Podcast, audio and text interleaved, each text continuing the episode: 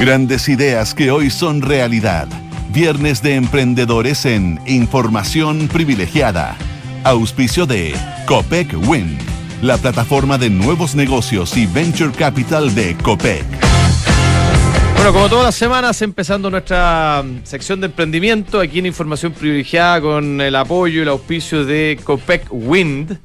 Recuerden que ustedes, además de los que nos están escuchando en vivo, nos pueden escuchar eh, en el podcast a través de cualquiera de las plataformas de podcast que ustedes ocupan, la más popular probablemente siendo Spotify, pero también hay otras. Ahí estamos también. Eh, y hoy día tenemos, estamos con, aquí con el doctor Camus, el habla Fernando Zavala, y tenemos con nosotros en estudio a don Gustavo Morandé, uno de los fundadores, eh, CEO de Zapping. ¿Qué tal? ¿Uno de los fundadores o el fundador? Eh, partimos dos personas. Sí, uno de los fundadores. ¿Qué tal, Gustavo? Muy buenos días. Buenos días Oye, eh, partamos por algo muy simple. Ustedes son bien famosos, llevan harto rato, pero igual todavía hay gente que no, no sabe bien qué es Zapping. Parte de contarnos qué es Zapping. ¿Era Zapping TV? ¿Ahora es solo Zapping? Claro, sí, hicimos un rebranding en algún minuto de Zapping TV a Zapping. Dale. Pero simplemente Zapping es una plataforma eh, por internet para ver televisión. Entonces es un reemplazo y una alternativa al TV cable tradicional. Eh, se suscribe como cualquier otra plataforma de streaming tipo Netflix u otra, donde te suscribes con tu tarjeta de crédito y después descargas el app en tu teléfono, en Smart TV, en, un Android TV, Apple TV, etcétera, eh, y con tu suscripción puedes ver todos los canales tradicionales de televisión, desde los canales nacionales hasta los canales de deporte, de noticias, de internacionales, de niños, etcétera. Eh, y todo esto con muchísima tecnología que es la que hemos desarrollado nosotros para tener una buenísima calidad de imagen, para que eh, puedas, por ejemplo, repetir todo el contenido en la nube hasta siete días hacia atrás de todo lo que se ve, eh, y así un montón de funcionalidades que hemos hecho en torno a la aplicación. A mí me, gusta este tema y eh, he hablado con distintas plataformas de, de que están haciendo este tipo de ustedes. O, sea, está Netflix, está Amazon Prime, está eh, Apple TV, hay un montón. Y eh, está DirecTV Go, que no sé ya si existe todavía o no, pero eh, está Star Plus. Bueno, y ahí hay contenido, por ejemplo, el rugby que se está jugando en Francia, uno lo puede ver a través de un canal exclusivo ESPN que tiene ese contenido. Entonces, ¿ustedes cómo lo están haciendo con el tema contenido así que supuestamente es más o menos caro, como la Fórmula 1, como eh, el fútbol, etcétera? Mira, hay, hay, dos caminos. Por un lado, obviamente nosotros tenemos contratos y acuerdos con los principales canales deportivos y de televisión eh, tradicional. Entonces, si, si ESPN transmite el partido de rugby de Chile, obviamente lo puedes ver en Zapping. Eh, pero después también eh, viene esta batalla que es la que dices tú del contenido exclusivo. Entonces, en, no sé, nuestro competidor que es DirecTV Go eh, tiene ciertos contenidos. Nosotros también hemos comprado bastante contenido en exclusiva.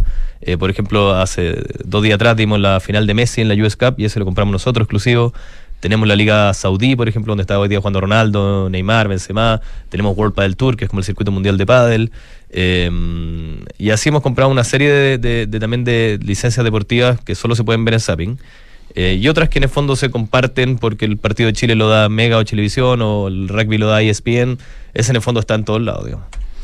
Oye, y bueno, entiendo que se, fueron a Brasil, ¿ah? Eh, mercado eh, grande, interesante, pero al mismo tiempo difícil y históricamente, además, muy difícil para los chilenos en particular. Ustedes, bueno, ya no son chilenos, pero, o sea, no son una empresa, digamos, solamente en Chile, pero como nacieron acá, ¿cómo fue esa experiencia? ¿En qué andan por allá? Sí, o sea, somos una empresa chilena, una startup chileno, pero eh, obviamente al, al internacionalizarnos lo más común, lo que sigue, el camino que siguen todos los startups es México o, Colombia, Perú, etcétera. Nosotros partimos por Brasil, que no es tan común, pero, pero principalmente porque Brasil reunía todas las características para ser como el, mercado más atractivo para nosotros por lejos, digamos. Eh, no solamente por el tamaño, obviamente, un mercado de 220 millones de habitantes, pero, pero también porque tiene una industria televisiva muy desarrollada.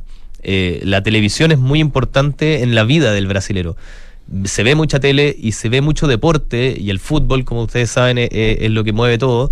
Y el fútbol se da por televisión abierta, la Fórmula 1 se da por televisión abierta, el UFC se da por televisión abierta. Entonces, hay, eh, la televisión lleva mucho deporte y el deporte eh, es lo que mantiene viva las plataformas como la nuestra, que, que, son, que se diferencian de Netflix y otras que, que no tienen contenido en vivo. Entonces, al final, eh, el mercado brasileño en sí era muy atractivo y obviamente complejo por temas de idioma, de cultura, de, de la, la, región, en el fondo, la, la composición geográfica, pero nada, eh, llevamos un año trabajando en eso. Hoy día el servicio está disponible a partir, hace un par de semanas atrás.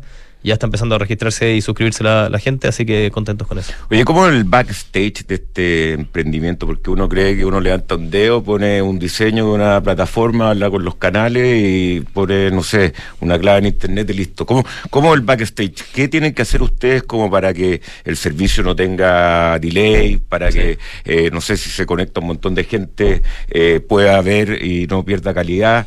Eh, hay equipo, hay, no sé, ventiladores, hay gente. ¿Cómo, cómo- o lo arriendan? ¿Cómo, cómo es el, mo- el modelo de negocio, el backstage? Está bueno, es una buena pregunta porque al final la, la- la- la gran diferencia acá entre un tipo, entre una empresa y otra es eh, qué empresas son tecnológicas por, por, por definición. En el fondo, nosotros somos una empresa de tecnología que está metida en el mundo de los contenidos, en la industria de los contenidos, en la industria de la televisión, pero somos una empresa de tecnología. Eh, y si tomáis el caso, por ejemplo, de las plataformas más comunes, que son Netflix, HBO, etcétera, te dais cuenta muy rápido de cuál es una empresa tecnológica y cuál no. O sea, basta usar Netflix y usar HBO para darte cuenta que una es una empresa de, de tecnología que llegó al mundo de los contenidos y la otra una empresa de contenido que tuvo que desarrollar una app. Eh, y eso se nota al, menos- Sí. al momento de usarlo. Y un poco es la misma diferencia entre nosotros y DirecTV Go y otra. Entonces, eh, el backstage acá para nosotros es hacer toda la tecnología detrás de Zapping es desarrollada por nosotros, completa. Desde cómo eh, hacer el encoding para que un canal de televisión se vea con una buena resolución, todos los servidores que, que hacen que podáis ver la señal si estáis acá en Santiago en tu celular, o estáis de viaje, o estáis en, en el sur, en el norte, estáis con un determinado proveedor de internet, que se vea bien, que no tenga delay, todo eso es desarrollo 100% propio. Y después cuando te la descargas en, en tu televisor Samsung o en un LG o en un eh, Apple TV o Android TV, cada una de esas apps también la desarrollamos nosotros. Entonces, nuestro background es muy tecnológico y ese es nuestro gran diferenciador.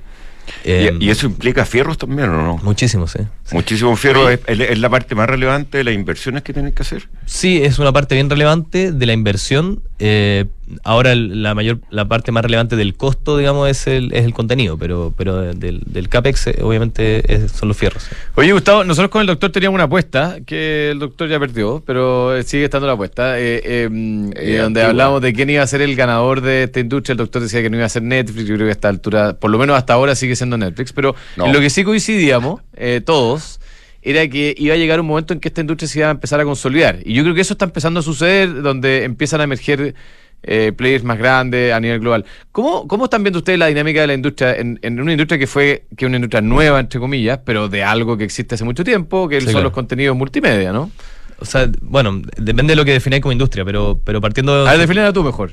Está- me- yo me imagino que por la definición que estás diciendo tú, estás hablando de la industria del streaming, ¿cierto? La industria del acceso Eh, a contenidos multimedia, decía Pero es que la industria del contenido viene más arriba, ¿cachai? Y la industria del contenido, desde que nosotros partimos, que fue hace casi seis años atrás, eh, yo tenía que negociar con mm, 10 proveedores distintos. Ajá. Estaba Fox, estaba Disney, estaba Warner, estaba Turner, estaba... Claro. eh, y estos se concentraron, tal como Claro. haces tú. Hoy día eh, la, la compra de, de- de Disney a Fox fue tremenda, Claro. eh, pero después la de Warner también. Warner, Discovery, eh, Claro. Turner en una sola empresa. Claro. Eh, entonces al final acumulan 45 canales, el otro eh, 30 canales y el poder de negociación es muy grande cada uno. Y después cada uno saca su streaming. Claro. Entonces eh, Disney saca Star Plus y Disney Plus, el otro grupo gigante Warner saca, eh, ¿cómo se llama? Max o HBO Max, como HBO le Max, quitaron sí. el nombre de HBO.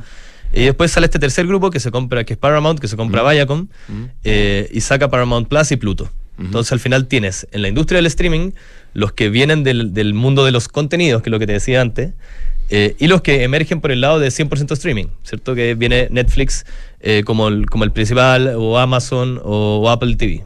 Eh, entonces, Ahora, todos esos que mencionaste tú son, bueno, hay una mezcla ahí, pero, pero en general, eh, Netflix en particular es un, eh, provee contenidos que no están, que son como on demand, digamos, no es como canales, digamos, ¿no? Sí, po, sí, po. Entonces, dentro, dentro de la industria del streaming ya obvia- obviamente empiezan a haber verticales.